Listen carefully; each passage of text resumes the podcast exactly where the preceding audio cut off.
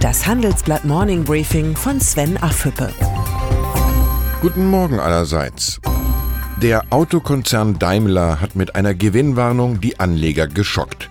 Die Aktie verlor gestern mehr als 4% und zog die Papiere von BMW und Volkswagen gleich mit nach unten. Als Grund für die Korrektur nannte der DAX-Konzern unter anderem den drohenden Handelskrieg zwischen den USA und China. Daimler ist der erste Konzern, der seine Prognose wegen des Handelskonflikts senkte. Andere Unternehmen werden folgen. Es wird ungemütlich im globalen Geschäft. Schlechte Nachrichten kommen auch von der Deutschen Telekom. Um profitabel zu werden, will die Großkundentochter T-Systems in den nächsten drei Jahren 10.000 Stellen abbauen. In Deutschland fallen 6.000 Arbeitsplätze dem Sparprogramm zum Opfer. Das ist jeder dritte hiesige Arbeitsplatz von T-Systems. Die Gewerkschaft Verdi hat bereits Widerstand gegen den Kahlschlag angekündigt. Wie auch immer der Streit ausgeht, die Transformation der Deutschen Telekom wird schmerzhaft. Die Zinsen sind niedrig wie nie und dennoch können sich junge Familien immer seltener Wohneigentum leisten, weil das nötige Eigenkapital fehlt.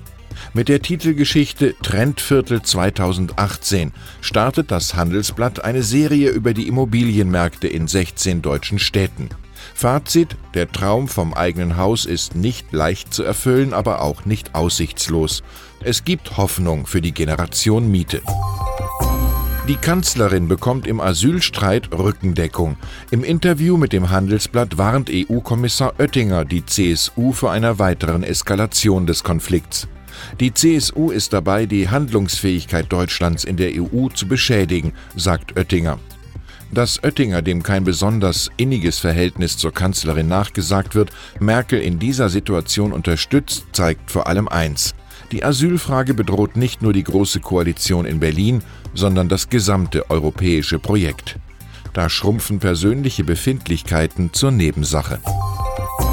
Dass die Kanzlerin für eine europäische Lösung kämpft, ist richtig. Ob ihr diese gelingt, ist aber weiter offen.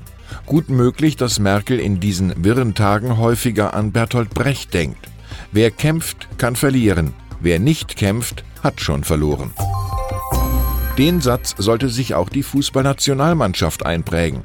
Wenn die DFB 11 nicht vorzeitig die Weltmeisterschaft in Russland beenden will, muss sie gegen Schweden gewinnen. Und das ist nicht unmöglich. 1974 hat Deutschland schon einmal ein entscheidendes Vorrundenspiel gegen die Skandinavier für sich entschieden mit 4 zu 2. Vielleicht kann sich Geschichte wiederholen. Ich wünsche Ihnen ein spannendes Wochenende. Herzliche Grüße, Ihr Sven Affebe.